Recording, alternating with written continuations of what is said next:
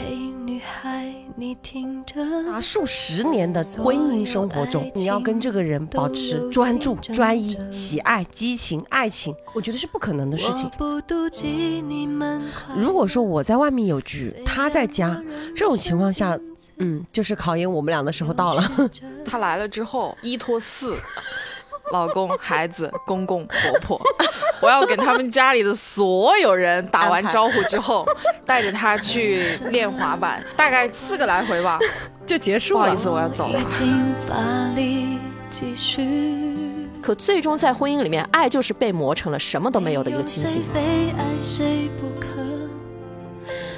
站在一个男性的视角，他说：“如果婚姻的基石是基于爱情，那么婚姻的这个制度其实迟早可以消亡。”他只是在最无辜的第三者，就算他消失，此刻告诉我能得回什么呢？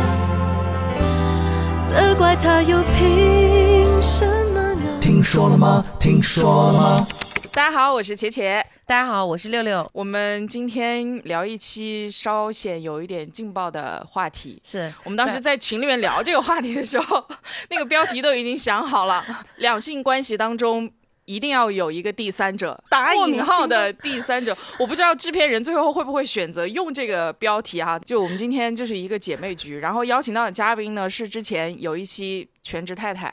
听众留言说人间清醒。然后一直说什么时候能够邀请他回来？嗯，他今天回来了。大家好，我是季如。好，他有天早上突然给我发一个短信，让你第三者 不一定是人，有可能是距离。就是今天我们讲的两性关系当中一定要有的这个第三者，是打引号的第三者。就刚刚讲了嘛，不是人。像季如他讲的，他觉得是距离。我觉得可以解释一下。我 之所以会成为全职太太，是因为。我先生他不在长沙，不在我旁边，然后他在上海，我在长沙，我们这种状态其实也蛮长时间。然后我就会发现，我们之间有这个物理上面的距离之后，相反可能会相处的会更好一点。我就会想象说，他每一次回来的时候，在我旁边，我就要盯着他，衣服要放放好，然后吃饭的时候到什么点要干什么，然后发现两个人的生活步调。已经有一定的这个，嗯，不太一致的地方，然后相处起来就会很有麻烦的那种感觉。然后一旦他回到上海去上班的时候，我就觉得身心解放。然后我们朋友圈里面也会正常的营业，然后所有看我们朋友圈营业的人就会觉得说，哦，你们两口子好像在一起时间很长了，还很甜蜜，对吧？其实我们有第三者呀，物理距离呀，他把我们拉开了这个距离，距离产生美感，真的就是。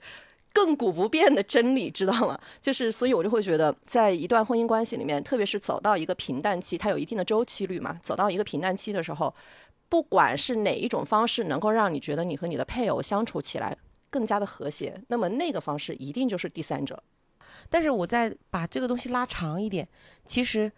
我们的生活不仅仅只有两性关系，不仅只有婚姻，是吧？不仅不仅只有爱情，其实我们也把它拉大。而我们当时，如果我们把所有的重心都放在了我们的配偶身上，跟他的两性关系的处理身上的时候，你发现吗？那个、那个、那根绳子会很紧。我们对于婚姻的要求，法律只有一个要求，就是忠诚。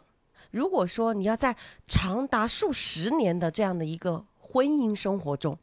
然后你要跟这个人保持专注、保持专一、喜爱、激情、爱情，我觉得是不可能的事情，那就绷得非常紧。每天都要那种陷入爱河的感觉，高频率的这种高频率的，对，天天分泌多巴胺，这个太不现实了。嗯，所以我觉得我们只能够把，为了能够在长时间内达到这种平衡，要把这个绳子放松一些，然后把物物理距离啊什么东西加进来一点，然后多加一些其他的生活，就是不仅仅只有两个人的生活，然后那第三个人、第四个人、第三者、第四者可能就会要陆续的加入，只要对你的这个家庭没有破坏性的问题。可能其实后果就不会有很严重的后果。你刚刚这么讲的时候，我其实有想到，这个跟做菜很像。嗯，我如果一道菜我只是白灼，我甚至盐都不放，只是水跟青菜的结合，嗯多寡淡。我瘦，而且不能天天吃吧？正常的，你也会营养不良吧？是，该吸收到的营养并没有得到一个吸收。但是你如果一道菜我加了很多调料，或者是我里面的原材料不一样。嗯，那其实我觉得它就是可以作为一个生活的比喻，就是它需要有很多不一样的环节，跟呃，像刚刚讲的，就是你的爱好啊，对你的生活半径啊，对包括你的交友啊，然后掺杂进来之后，形成了一道家宴。对假设说我的伴侣是那一道主菜的话，他假设是那一个虾，然后由于我。由于我可能平常放了很多的调料过来，我今天可能在我的工作中收获一个很好的感受，然后明天我在友谊啊或什么中间我收获一个，然后我明天看到的那个虾和后天看到的那个虾就有不一样的感觉，我觉得应该就会有新鲜感。后天是大明虾，或者是波士顿 龙对对虾，是对，吗？今天是是橘橘芝士的，然后明天是是白灼，天嗯天都是面对一只虾，但是你天天吃到的虾的味道是不一样的。是是是，哎我觉得应该这种。我我要问六六一个问题，因为我们我我们俩经常只是会嗯约饭局嘛，嗯几乎啊，比如说我单身前往的情况下，嗯，她老公百分之九十八的情况都会在嗯。都会在。就是我有时候会这个问题是我一直也很困扰的问题，这也不是说，嗯，是因为我老公或者我自己的要求或者什么，就是因为我们平常的这种模式习惯下来了，就是他好像融入了我的生活，我也融入了他的这种生活，然后加上呢，到工作慢慢两个人都开始白天的时间。工作的时间没有时间见面了，这种就是觉得，哎呀，我们可能靠这种方式，也许会增加对方的安全感，或者嗯增加对方的一种，就是我们俩一直都在一起，是吧？这种感受。但是我你说我跟他大眼瞪小眼也不大可能，所以我就只能够把他带到各种的局里面，或者他也把我带到各种局。但是刚刚听到刚刚讲这个碰大虾的这个 这个道理的时候，我就心里想了，如果我跟他之间每天都是这样子。老是吃一个菜，或者说什么东西都带着他，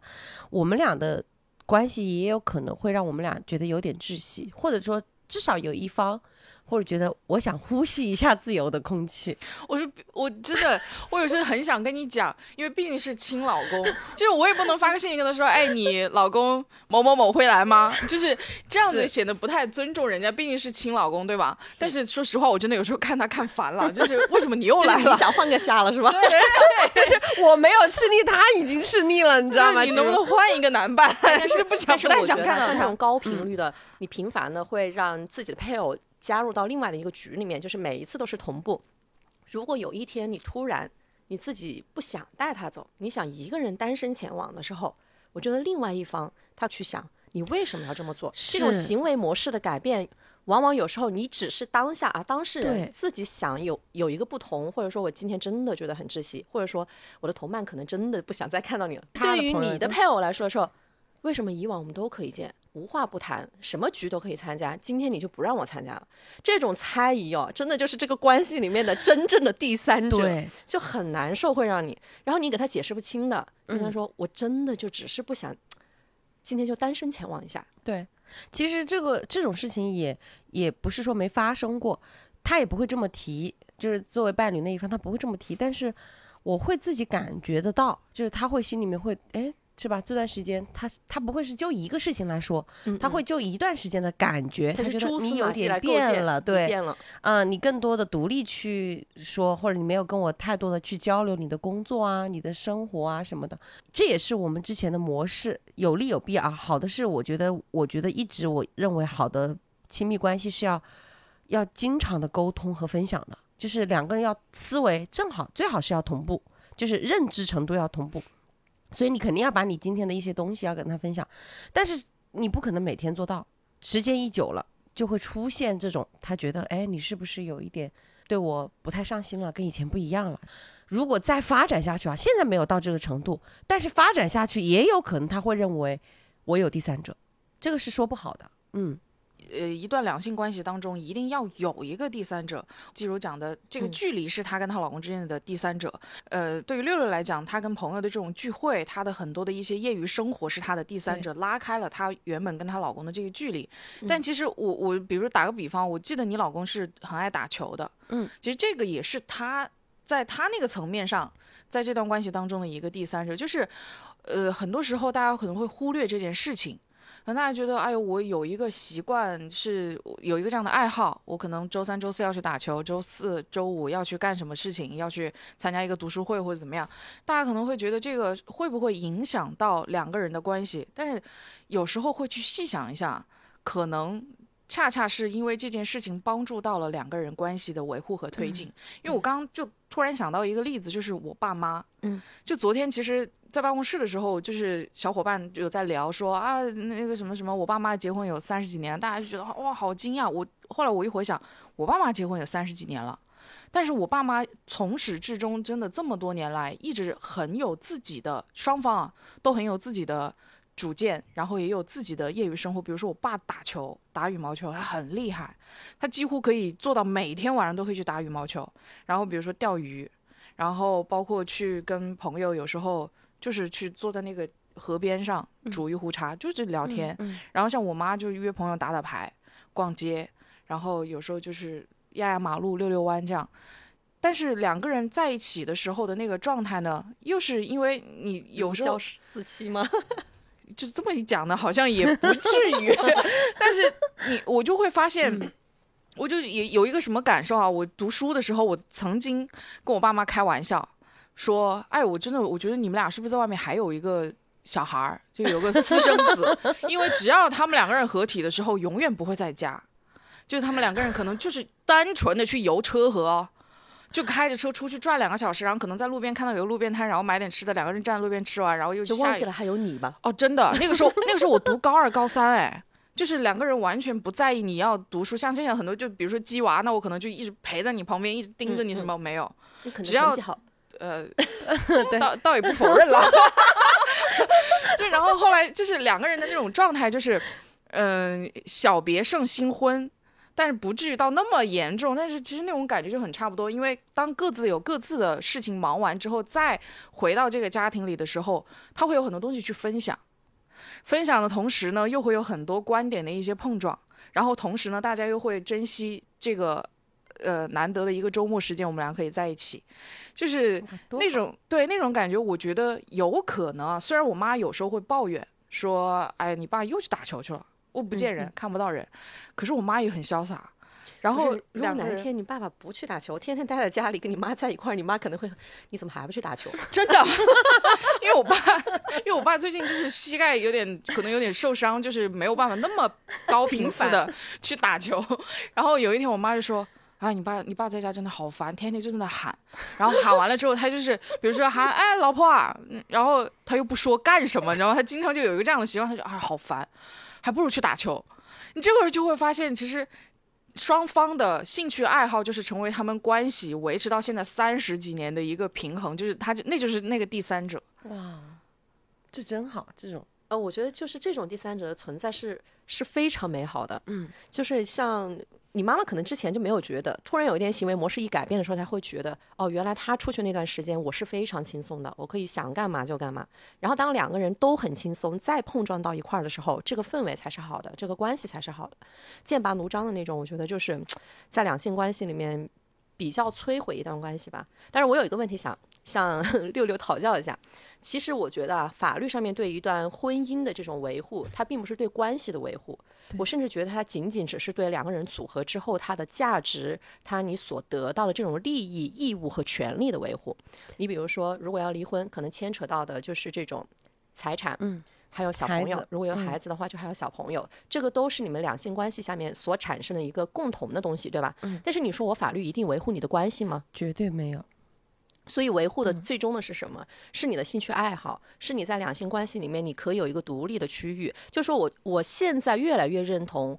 两个人结合在一起，它不会是说两个圆变成一个同心圆，你不能把你们的生活完全的 cover 掉。嗯，一定是什么？它可能是一个并列的圆，两个人都是朝不同的方向去发展，甚至是连一个焦点都没有的。嗯，但是当你需要的时候，这两个圆它是可以靠近的。我们只能是让两个关系慢慢的、慢慢的靠近，你一定不能把它吃掉，不像是一个吃豆蛇一样把它吞并掉。当你吞并掉的时候，特别是当一方建立了另外一方的精神世界，当一方开始抽离，那你的精神世界一抽离、一垮掉，你整个关系、你的人生就变得。特别暗淡，要重建就很难了。所以一开始就不如说，你也是独立的，我也是独立的。你需要我们就靠近，你不需要的时候我们就各自发展。我觉得这个是最好的一个状态。你像现在我老公就是一个圆，我也是个圆，我们之间的距离，用物理距离来说，就是长沙到上海的一个距离；从心理距离上面来说，就是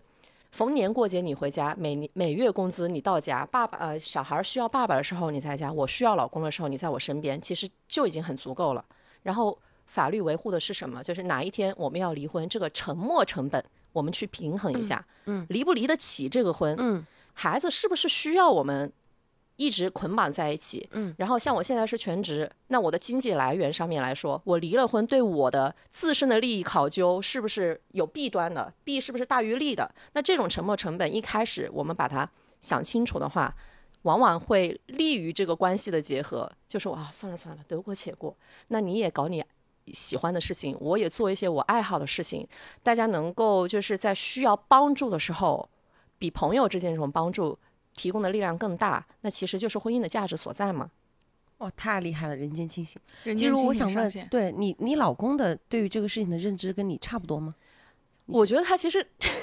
你看我现在那种自由的状态，你就知道 他。所以两个人都真的又独立，然后又又我经常在朋友嗯圈里面有时候发，前段时间我不是还发了吗？然后我姐姐在下面就评论，她说需不需要我代替你去陪你的老婆？然后我老公在后面回了一句，他说他每天比我还 happy，就是他也认同。你说我那时候，我们那时候在国外的时候，他有一次要去德国出差，我们在意大利，他要去德国出差，要去啊去挪威出差出一个星期。我说我好无聊，他说那你想干嘛？我说我去法国去见我的网友吧。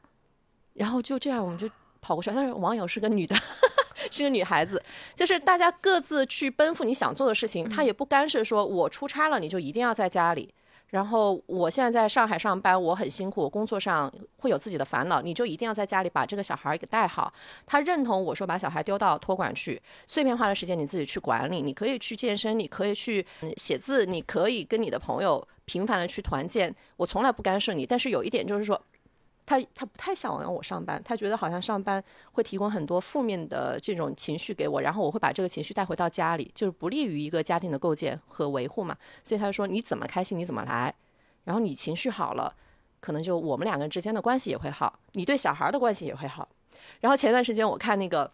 呃，小红书上面吴志红他提供了一个比较好的观点，就是说，在一个家庭里面，女人要能够容纳得了小孩儿，男人要容纳得了小呃这个女人。就是说，小孩儿他肯定是很调皮的。你作为妈妈，你肯定是在家里面投入是最大的，对这个亲子关系的维护是最大的。你要容忍得了这个小孩儿在你面前的闹腾，各种鸡毛的这种事情的发生。但是这个男人，你一定要容忍得了你的老婆在处理这些关系里面爆发出来的负面情绪。如果你都连这种情绪你都容纳不了的话，你让一个女人既接受了小孩这一方的负面，又接受了老公这一方面的负面，那么这个家庭迟早就是失衡。对没了的。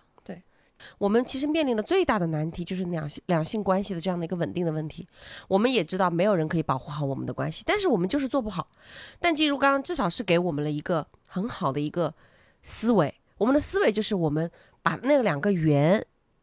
认为就是两个独立的个体，然后我们两个圆彼此的靠近，然后有时候也会因为不同的。认识，然后又可以各自分开，然后寻求自己的呃小小小的快乐和小小的这个自由。那我觉得，如果说按这个东西来的话，我们是一个理想的模型，但是我们可以也可以讨论。我觉得现实中，至少是我的周围，嗯我看到的，就大家为什么会失败的一些情况，其实确实就是因为，就是你你讲的，两个人要么就全部融合在一起了。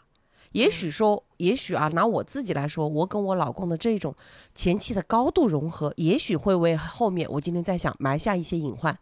因为不可能两个人永远都融在一起的，也不可能老是是到任何地方就两个人都共同出现，对，不可能的。所以，但如果一旦有一个人想要去做那个圆，而另外一个人没有想同步的去做，对吧？他还想要维持这样的一个同心圆的话，那我就觉得很有可能就会产生我们的不平衡，我们两个人就会不不平衡。在很多事情上面，这是一个客观的，我们找的那个第三者是人打引，号，对，他们不是对，就是人。如果正好找到的第三者是人，而不是我们前面讲的这种理想模型中的物理距离啊、兴趣爱好，如果找的就是人，那么就会出现很危险的情况。大部分的情况下，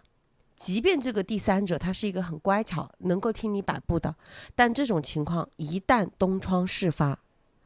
对于配偶的那一方，他的打击是致命的，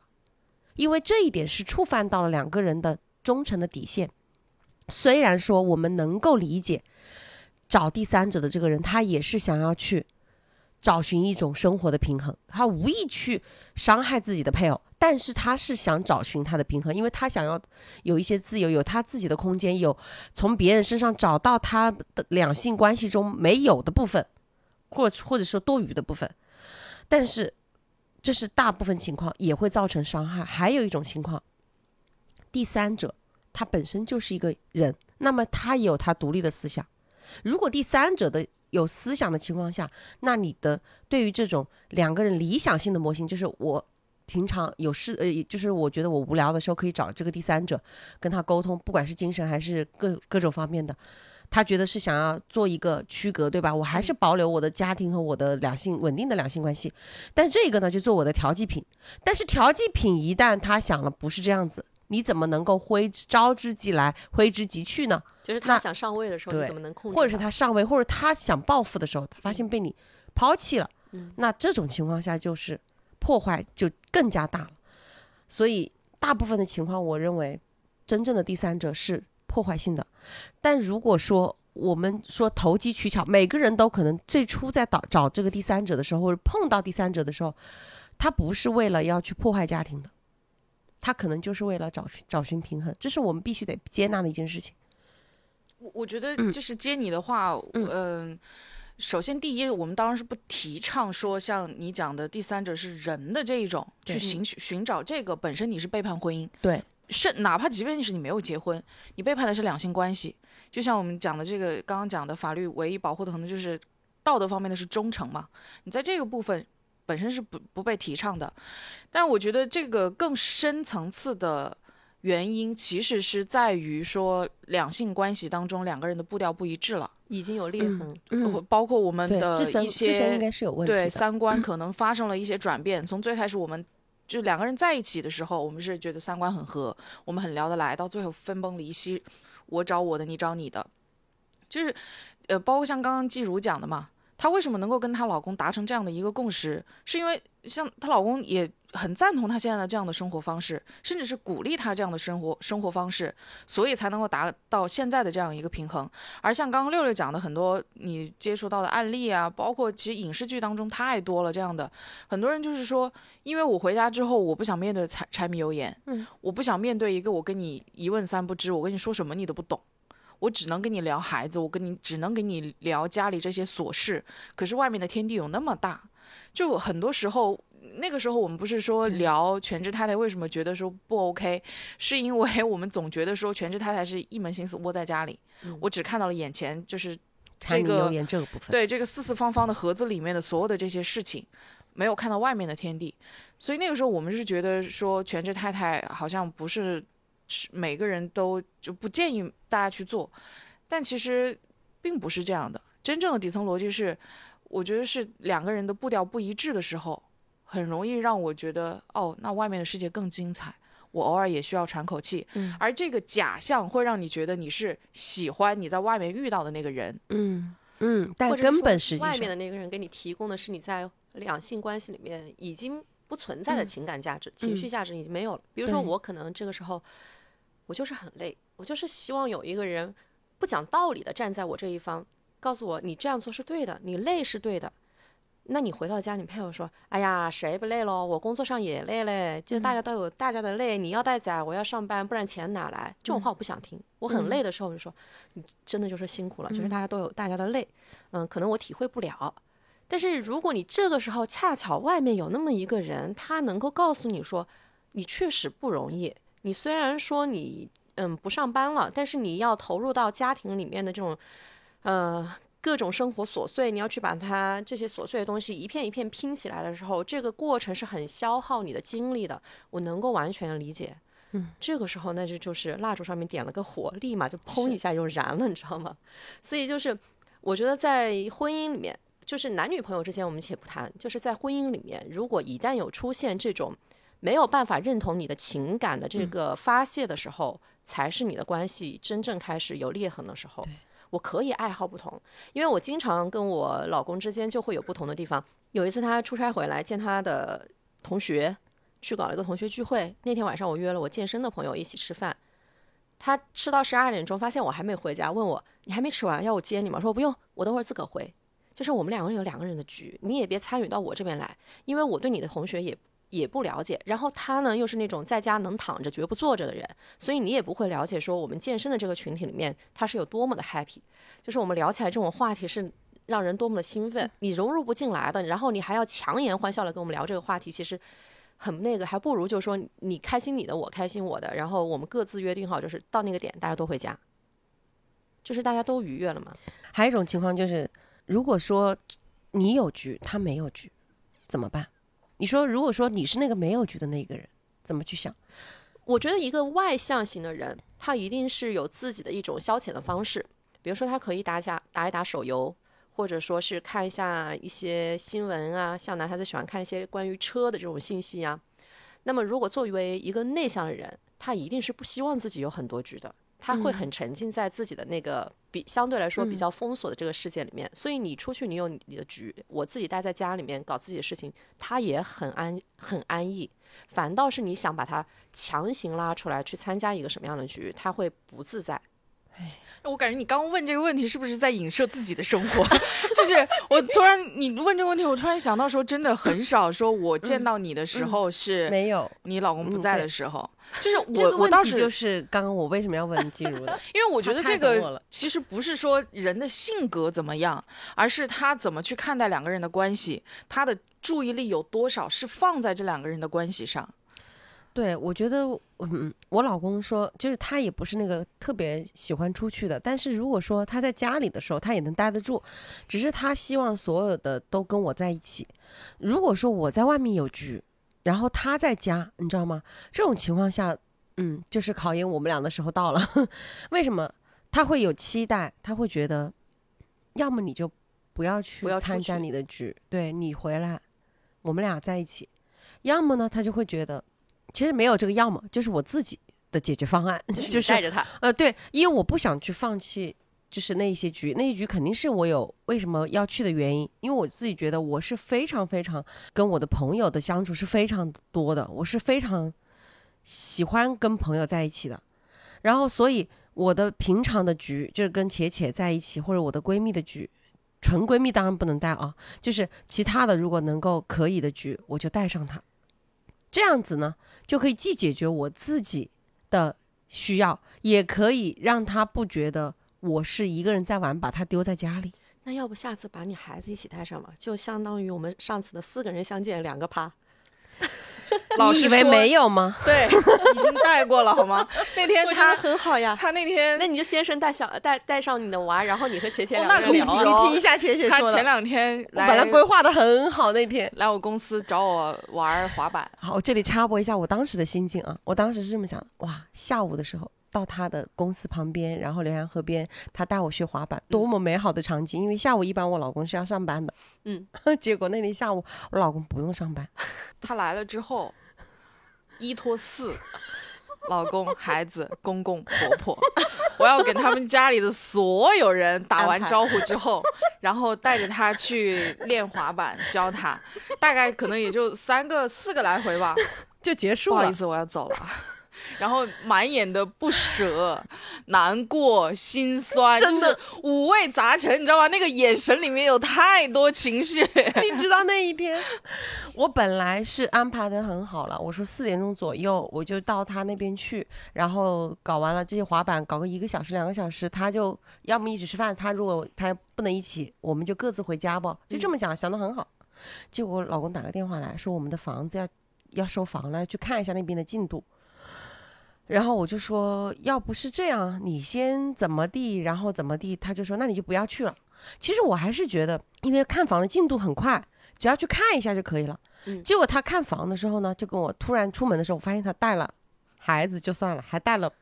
他爸爸妈妈。我说为什么？他说因为我要爸爸看一下，我爸爸也看一下，但是你不能丢我妈妈一个人带孩子，所以就把。爸爸妈妈、孩子一起带过去看房，然后莫名其妙我们变成四个人去看房。好看完房出来的时候，我就说我我约了茄茄，然后我老公就说，那如果是这样的话，你就今天就算了，别去了呗。这个这个孩子待会儿要吃饭，吃完饭我们还带他去游泳，嗯，怎么怎么地。我说你其实可以自己带他去吃饭呀，生气了，就生气了。然后我就只能够这么说，我说，嗯，我今天就本来就已经安排的很好了，要不是这样吧，反正吃饭的地方就在且且工作地方不远，咱们就先去，且且那儿，哎、就且且那，你就带着他，你就带着孩子，爸爸妈妈先去吃饭的地方点菜什么的，我在这里玩了之后过来。但是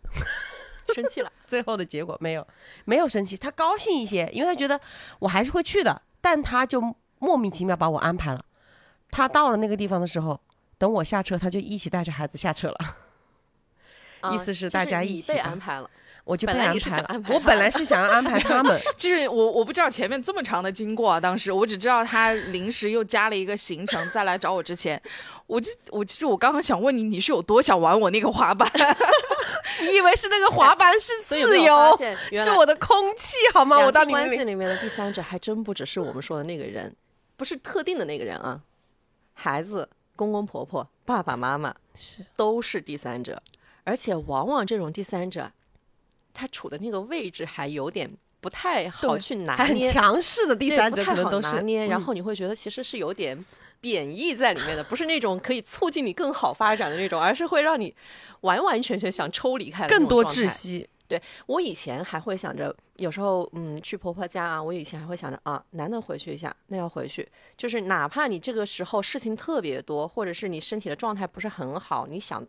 不去，你都不好开这个口，你总觉得有一些面子工程是要做的。后来我发现，我为什么一定要去把这个事情做流于表面？我为什么就是不去忠于我当下我自己的那个状态？我去了，我可能身身体状态不好，我在婆婆家也就是这样。就是趴在沙发上啊，也也不是那种很积极的状态呀。或者说我心里不想去的时候，你非得让我去，我可能在那儿表现出来那种排斥的心情，你一眼也能看得出来呀。就是我不会很积极的跟你去对话。如果是这样的话，我干嘛不直说呢？然后这次国庆，我先生回来了一段时间。前面两天他都要去我婆婆家，就是他要回他自己的妈妈家。那两天呢，正好我自己也是有事，然后嗯，带娃也好长时间。今年真的，我先生的关键词就是隔离，一直在隔离。上海隔离三个月，出去什么新加坡又隔回来又隔离多长时间？然后这次又在隔离，还在隔离。我就一直是二十四小时在在带着嘛。其实我也想抽离，我不想带一个娃嘛。我说要不你带他回去吧。我说我今天正好有点事，急急忙忙跑过去又跑回来呢，人也很累。好，前面两天他就带过去了，然后到第三天有一些集体活动，那我觉得我前面已经差不多了，抽离好了，这个度还是得把握好。嗯第三 天的时候，我说你今天是不是还要去那边？他说是啊。我说哦，那我跟你一起去吧。我说我不去也不好，就直接这么说。就是我想去的时候去，我不想去就不去。你你要充分地理解我当下的心情，我是不想去说过于投入去维护的。那你就应该要放任我说，我这个时间就是个 emo 的状态，你不要打扰我，你让我有一个隔离地带，这个旁边都是围了墙，你不要妄想着爬了这个墙进来找我。你如果爬墙进来找我，我一定是开了门就走，就是这种状态。但是等我自己调整好的时候，我自然而然的消化好了，我会告诉你，我要去维护这段关系了，我要把这个工程都要做全了，我把这个构架搭起来了。这个时候我心甘情愿的时候，你是感受不到我的负面情绪的。然后你在这段关系里面的时候，你也会很愉悦，因为你我不用再顾及到你是不是 emo 了，我是不是要来安抚你了，我是不是要来哄你了。其实这个过程互相的拉扯很累的，我也不想去真心，真是真心实意的去把你拉回来，我也不是那么很心甘情愿的说给了个台阶我就下，那就干脆就是你就在高处吧，哪天你想下来了你就下来就好了，这种是非常好的一个状态了。他能够理解，我也觉得挺棒的。我觉得结合就刚刚你们两个人的这种状态啊，就是讲的，我觉得有一点很重要，就是会有一个强烈的对比是各自有没有安全感。就是像我接触到的，我就是呃六六的老公给我的感觉，很多时候我觉得他挺像个小朋友的，嗯，就是会有很多很奇怪的想法，但是同时呢，他确实六六哄的次数会比较多，频率会比较高。是我这么好，还能让我先生？听到，听到他会说 你为什么不哄我？就是不想哄，我自己都 emo 了。但这个还是基于，首先还是基于一个你的重心是放在哪儿。当你过度的放在一个两性关系当中的时候，我觉得会很容易就是一根弦会很容易崩断。对，哦，我今天早上看到一段话，哇，特别适合，就是关系里面谁痛苦谁改变。应该在你们那里就应该是谁什么就谁举证，对吧是？谁主张举证对谁主张谁谁举谁举证，我就觉得这个改变就是我一直以来去要去沟通的问题，我就发现了，我我上一次跟我老公吵架之后，跟他沟通的这个问题就讲过，我说了，我们每个人最大的一个困惑就是想要改变对方，我说你你就是不仅仅说是你完全没有想过改变自己吧，你就至少是说你一直就是在想控制我。就是他甚至不是说改变我了，他不管我我变不变，我的内心还是，但他一定是我每我是迈左脚迈右脚，我今天穿什么衣服，他都是想要控制的，或者我今天出去，当然那是他的以前，嗯现在慢慢的有所改变了。其实因为我我也跟他多次沟通，我说其实我已经改变了很多，或者说我在我现在本来我应该是在那个样子了，但是我还是强行，这是他发现的，他说你其实强行还是在我面前。保持了原来的样子，但是我知道你内心已经是更加独立强大的那个人了，这是他发现的。嗯其实我自己一直在伪装自己。其实他那天讲了一句这样的话，他说你在你的当事人面前，你是一个侠女，是一个在他面前为他挡子弹的人，内心非常的强大且独立。且问这样的一个人，怎么可能在生活中会是一个对容易妥协，或者说容易就是怎么样的人呢？其实你已经是一个比较独立自主，或者说比较强大的了。当然，他说是看上去的很大的很多的强大，因为我的强大是因为我要帮他们去折，所以我必须要得强大。但是我告诉你，就是第一，我理解你是现在慢慢的独立强大了，但是你也没有你想象的那么强。哎，我突然一下就发现我老公对我的这个认知啊，就是其实他也在变，虽然说他变的幅度没那么大，但他的观察是敏敏敏敏锐的锐的，对。所以在这一种在这种中间，为什么说我跟他之间没有出现过别的第三，哪怕是不是人的第三者也很少出现，第三者。就是因为可能因为两个人太多的太高度的融合了，你很难去抽离开。你除了在在上庭的时候吧，对对对，真的是除了就是没办法，他不能进来的场合，其实其他的时候，包括有时候我跟当事人在一起，就这两天我跟当事人在酒店的这两天也是如此。虽然他没有来，但是他其实也一直在跟我沟通。嗯，架了个摄像头在那边是吧？呃 就是他需要一个很高频的这种互动，他需要你时刻可能你说我们都需要，也不说是他，可能也有我自己的原因。我觉得我要给他安全感，毕竟夜不归宿，两天晚上，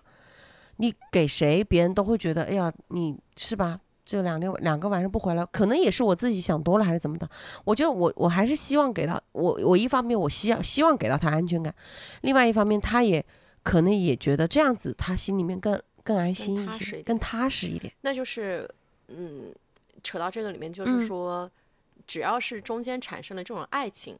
哪怕是爱情最终变成了亲情，嗯我们可能还是会需要有一个要做到的，就是嗯，保持一定的分享欲。每天你在干嘛，我在干嘛，嗯哪怕不是单向的私信小窗里，至少从你的其他的公寓状态上面是能够知道你每天在干什么的。嗯，比如说我我先生应该一天到晚就知道，不是健身就是写字，不是写字就是吃饭，就是嗯，他从我的朋友圈里面可能会看到很多，我也不会都已经这么长时间了，我也不会说单独告诉他，老公我今天去健身去了。反正你也不懂，我跟你说了，你说哦好，也就是这样，不如你就看看我的朋友圈，知道了，我心里有个底。我没有回你信息，可能我是在忙自己的事情。那么另外一个就是，我如果给你发一句话、发两句话，你不要意念回复我，你最好就是看到的时候就第一时间回复我，就是事事有回应嘛。这个的话是很容易构建出来一个安全感的。嗯然后再扯开一点，就是说，如果说在两性关系里面有那个第三者是一个人的话，可能你会到往后就会发现，其实往往两个人都会有一个情感上面的内耗，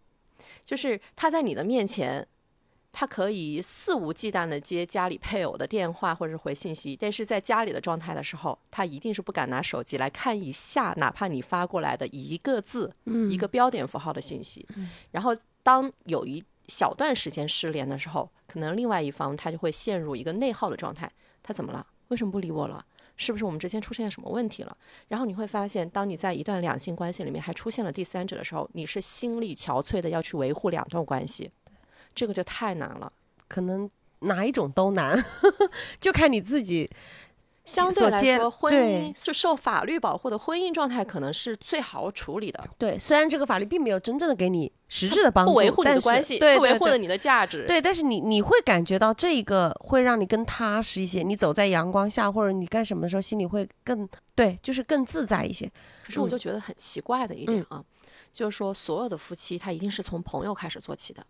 当我们还只是普通朋友的时候，我允许你出去花天酒地，嗯，我允许你有自己的朋友，我也不是那么特别想介入到你的朋友的这个群体当中，然后慢慢的发展成男女朋友，慢慢的靠近，最后就变成夫妻。两个人就越来越融合。为什么我们从朋友开始做起，我们就一定要把自己的这个圈子做得越来越小，越来越局限？对，就是做成了一个茧房，我自己把自己给作茧自缚放到这个里面是。自己做的，对，就是为什么，就是说，我觉得我想要的一个婚姻的状态是什么？就是你有你的圈，我有我的圈，我们之间还可能存在一个隔离地带，就是谁都不能去触碰的，大家谁 emo 了谁进去，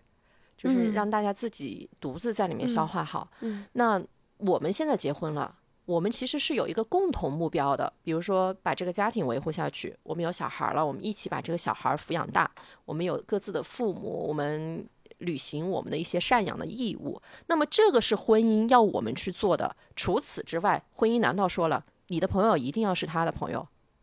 你的爱好一定要成为他的爱好？你 emo 的时候，我一定要去安抚；然后你开心的时候，我一定要跟你普天同庆。好像任何一条法律和道德都没有约束我们这么做，是我们自己对这个关系的高度的期待，把自己给作茧自缚放在这个里面。我觉得这样做才是爱。可最终在婚姻里面，爱就是被磨成了什么都没有的一个亲情。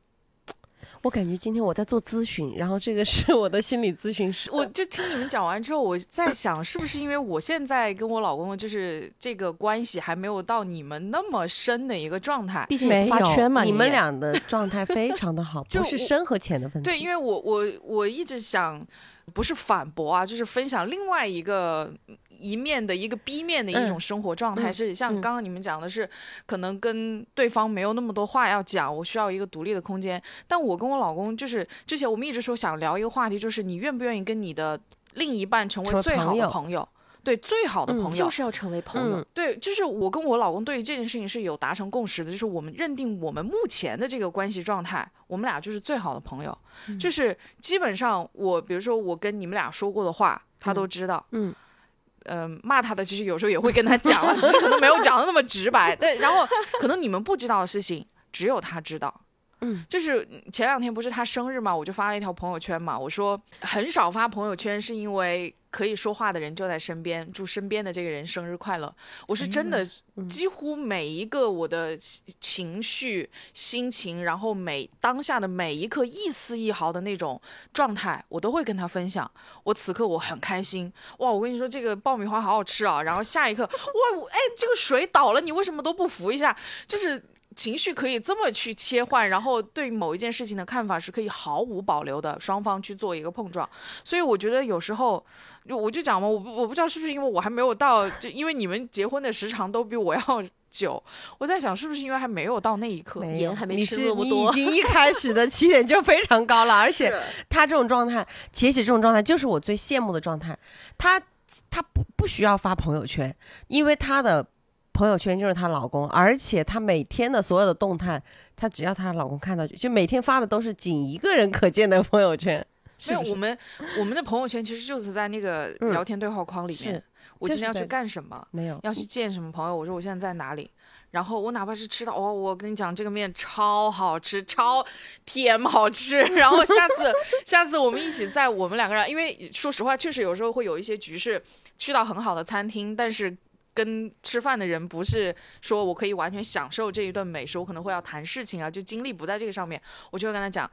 偷偷拍个照，然后马上发给他说，我们下次我们自己来。然后我们就可能再约个时间，下次来。就是他，我们两个人那个对话框就是一个朋友圈，就所有的情绪这一段时间的起伏，在那个里面只要打开就都能看得到，你这我觉得个是很好的状态，就是没有必要再去跟广而告之了。因为其他的人解决不了我的情绪的问题，一些你很高涨的情绪，你很开心的那个时候，不是每个人都会为你鼓掌的。但我其实只要有这一个人为我鼓掌认可，我就觉得 OK 了。而且包括像前面我们有讲嘛，就是说可能会影响到两性关系的一个第三者，有可能是婆婆、婆媳关系，有可能是孩子，嗯有可能是双方的朋友。首先一个是我们两个人的朋友相互之间其实很多都认识了。你比如说像你们都认识我老公，嗯然后他也认识你们，然后他的朋友很多我也认识，但是我们其实还是保留了各自空间是独立的，独立的，甚至有时候他说：“哎，我今天晚上跟谁谁谁约了吃饭什么，你要不要一起去？”我说：“我不去，因为我不去，他才能够完全的放松下来，在那个局上面去释放他自己。因为我是始终觉得你在生活当中一定会有一些负担的，只是柴米油盐的这个东西可能会被一些其他的情绪覆盖掉，但是它并不是不存在。那这种情绪可能会会需要在一些别的没有我的场合去做一些释放，包括像说孩子，我有时候也跟他讲，我说，对于很多人来讲，可能有了孩子是两个人争吵的一个导火索，但我反而觉得，因为有了孩子，我们双方有了改变，变得更成熟，才变得更好。哇，今天真的是学习。这种 婚姻状态多么的让人羡慕。对，但是往往哈，在婚姻里面也会出现另外的一种反馈方式，比如比如像我现在也会有这样子的困惑。你说你吃到一个很好吃的东西，然后你想叫上米先生一起去，对吧？我就无数次的发现，我跟我先生说：“子子，我们去吃什么东西？哇，超好吃。”然后他就会在那边评论，他就会跟你说：“我觉得很一般，这个味道没有做到哪里。”嗯，就是这种事情做久了之后，你会慢慢就说：“我不想叫你不会，发了，嗯，因为我的情绪没有得到你一个很正向的反馈。那这个时候，我不不想再要强求你来加入到我这个阵营里面来，我可以去找一个可能同频的在这个方对我可以叫上我的朋友一起去吃，可能我们大家都觉得这个烧烤很好吃，但是你一来就告诉我，我觉得这个调料放多了。有时候我一急，我就说烧烤不吃调料，你吃什么？嗯，就是你没有调料，你吃白灼的呗。就是有时候就会怼回去它，但是更多的时候就是发现你摩擦大了，你每次作了闹了，你们两个人为这种事情去吵了，回过头来还是一样没有什么改变的时候，那就是谁痛苦谁改变。显然，我想告诉你很好吃，你告诉我一般般的时候，是我痛苦，因为我没有得到认可，对吧？那就是我改变啊，我就不找你吃了嘛，我换一个人吃，不一定是第三者，不用朋友找补不用。这 朋友啊。个这个这个里面的第三者就是这个口味嘛，对。对，我有我的这个坚持，你有你的坚持，但我不必为了这件事情非要去改变对方。对。就是很多时候啊，你哪怕是我回归到我们世俗层面上所认知的那个第三者，就是人。嗯，当这个事情出现的时候，很多人就是我钻牛角尖。我要改变你，我要把你拉回到这个家庭里面来，然后就是两个人要死要活的在争吵，然后嗯，不能不能散了。对，然后嗯每天就是过着非常扎心的生活，两个人在一个屋子里，对，要么就吵架，要么就冷战，都是一种非常不好的情绪。但此刻，那像比如说找到六六的这些当事人，我希望得到一个解脱。那可能那一刻就是告诉自己的是，我不改变你了，我改变自己，因为痛苦的是我。就拿我上班的这个事情来说啊，我反倒觉得有时候好像日子过久了之后，无形当中，配偶双方都是在 PUA 对方的。怎么说？你比如说，我说我要上班，我是个脾气暴躁的人。我以前上班在全职，就是在职的状态的时候，我是那种杀伐果断的人。这个事情你做对了就是做对了，没做对就是没做对。我对我的下属也是这样。有一次我们出去开一个什么会，我的下属要去接男朋友，他忘了他要去接客户这个事情，客户已经到酒店了，然后他人都没有出现，他去接她男朋友了。我是当下就在骂他的，嗯，但是私底下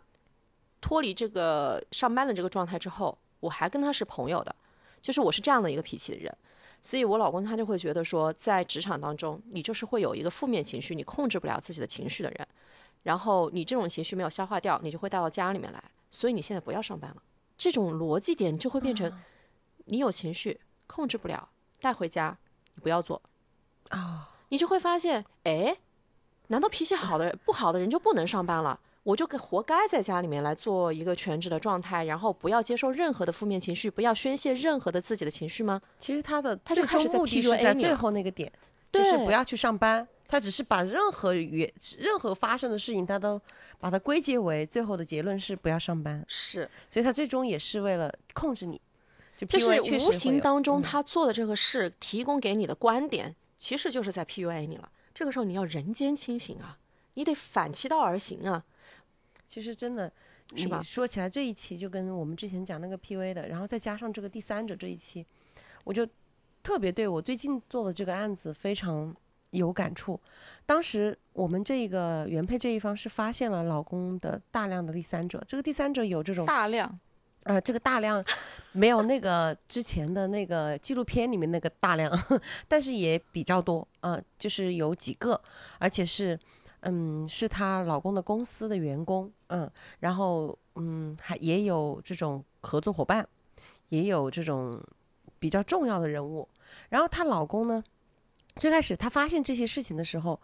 呃，是非常痛苦的，他觉得这个事情是极其严重，他把他的整个编织的梦都破碎了。但她后来就发现这些第三者的时候，她跟她老公对峙，就是跟她老公来沟通说这个呃事情。首先第一步，男人肯定是否认。首先没有什么说我跟谁都是这样的，我们只是享受一种打嘴炮啊，这样子我可以调节我的身心。其实我在一定的程度上啊是相信这句话的，或者他们最开始的时候就是打嘴炮，就是讲的话因为特别的嗯 dirty，然后呢，他们之间就会每天就是在发信息讲这些东西，啊歪歪那种感觉都有，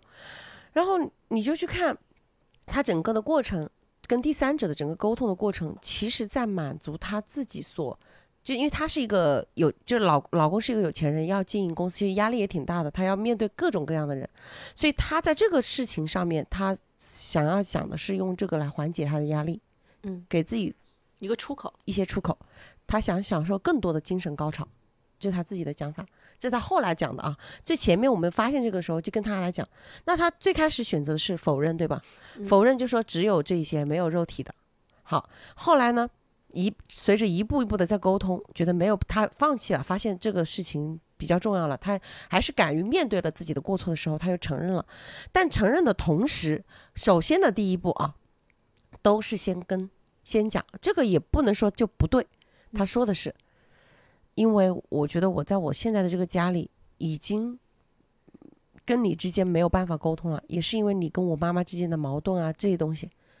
虽然他找的这个理由肯定不是他出轨的理由，但是说实话，这是刚刚季如你说的，一段关系两个人开始出现问题，有出现第三者，他一定是两个人中间要有有裂缝了，要有裂缝的，这个裂缝逐步的往外推。对，逐步的在往外外推。而且在这个过程中，我不是说我的当事人有过错，而是在这我我只是站在一个客观的角度去看待，理性的角度去看待这个问题。包括这个解决完了之后，我也在跟他分析。我说你看看他的心态，我不管他是这样选是是恶还是善，但是他就是客观上我觉得我不舒服了，我在你这里我不开心，对吧？我本来就有很多事情要做，我也要赚钱，然后我就觉得我不想去了，因为这个男的他同时带孩子带的非常好，他天天晚上带睡，晚上之后一定把手机都是放一旁边，带晚上一直到第二天早上给孩子给老婆做早餐的人，你明白吗？其实是他其实是有压力的，他而且把孩子看得非常重要，每天晚上是爸爸带睡，所以从这个角度来说，他确实就是找寻他的那个刺激，找寻就是婚姻中消失的东西。好，然后再过归责于他的老老婆之后，到了最后发现了老婆已经是受到极大的伤害的时候，他其实讲了一句话，他说：“我不管你信不信，其实我真真真正正的你要说的话，我真的只有精神，就是我真的没有在走心，在跟外面的人是没有走心的。”他说：“你可以让我，我可以随时跟这些人沟通，而且把一些删除的记录，包括发的信息都出来了，甚至把音要断掉公开了都会断掉，因为这个可以放弃的。在他来，在他在他面前，家庭是第一位的。那在最后的时候再去看待他的这一段关系的时候，他又进行了深刻的反省。他在反省的时候，他也反省了他人性中的恶。我觉得这个男人其实他也对他自己有有认知的。虽然这个话是有点在攻心啊，希望获得老婆的原谅，但是从另外一个角度来说，这个男人他所讲的这一些点也有他的可取之处，就是他他的合理性之处，就是为什么会发生这样的原因。那我们，但是我发生这样的事情，对于我们来说，刚刚说了，谁痛苦谁改变。嗯，如果这个男人你觉得你痛苦，那你就要改变，你自己要做好你的事情，你来回归，是吧？那作为女的来说，她肯定非常难受。我就跟这个女的是这么说的：如果你现在选择的是你要回归家庭了，我就跟你说，你就要接纳这一切，你就一定要接受他是他是因为这些原因，你不管你自己是怎么样认为的，你要接纳他是因为这样的原因出的轨，你要接纳你们两个是有问题的，而且接纳他是有可能会持续的在外再去寻找刺激的，因为我不能说你们两个人会重归于好，这说不好，但是你要接纳，也许会有，因为他已经出现过这种情况，那么你就要接纳，也许他还会有这样的人出现，你能不能接受？如果说你在这个接纳的过程中非常的痛苦，你不想改变自己了，你在这个时候就选择是离开，就是要结束。对，就要得结束，及时止损了，你就不要再在这一段天天想着，因为他天天就会想着那些细节，会要天天问这个男的是怎么样，两个人都痛苦，所以我就觉得出现这种第三者，然后造成的这种家庭，往往两个人都是需要巨大的改变的，但是两个人肯定都很痛苦。我刚听完就是呃六六说的这个当事人的事情之后，我想到了一句话，嗯，呃这可能可以概括很多人为什么会有出轨的这种情况，就是我爱的不是这个人，是爱情本身。呃，我觉得就是这样。我我刚刚想说的就是最近很火的一个辩论赛里面那个嗯段子，里面有一句话，真的就是爱是自由意志的沉沦，就是这个东西完全不是由你的神经、你的心、你的脑子可以去控制的。我心里面会很爱一个人，脑子告诉你你不允许在婚姻关系续存的期间去爱上另外一个人，但是爱本身这个东西，它不是你能够控制的呀，它是多种化学物质分泌之后。打破了唯独可以和理性来对抗的一个感性的东西。对，那我们现在就是说，如果出现了这么样的一个人，在这段关系里面，你选择了隐瞒，或者是你选择不去触碰这一段，其实本身是对你续存的婚姻关系的一种保护。嗯但是往往有时候，可能这话说的大逆不道，往往有时候你接受了这么一个人的存在和这样的一段婚外的存在，他有时候其实也是把你往 原本的这个婚姻关系里面去推一把，去靠近的。因为我们回过头来看，很多如果要离开，包括你们当事人，如果说家里面的财产是很丰厚的那种，他的沉没成本可能就很高了呀。我关系到说共同财产的一个分割，小朋友的这个抚养权的这个，就无非就这两种了。真的闹到后来出庭要去鸡飞狗跳来对簿公堂的，可能就是两个东西的一个争夺，第一就是财产，第二就是小孩儿。没有别的了。那个时候谁还会去讨论你还爱我吗？谁会在当当庭上当初你是怎么爱我的？为什么现在你就不能接受我了？我们两个人在一起，一定是因为爱的爱存在才可以结合的。但哪一天如果分开了，一定是因为爱已经消失了，那些其他的附加的价值、利益关系，我可能都不需要了。走到那一步，其实我觉得才是最惨的一步，我们要把爱情跟婚姻分开，分割开。对，这样子我们才能去，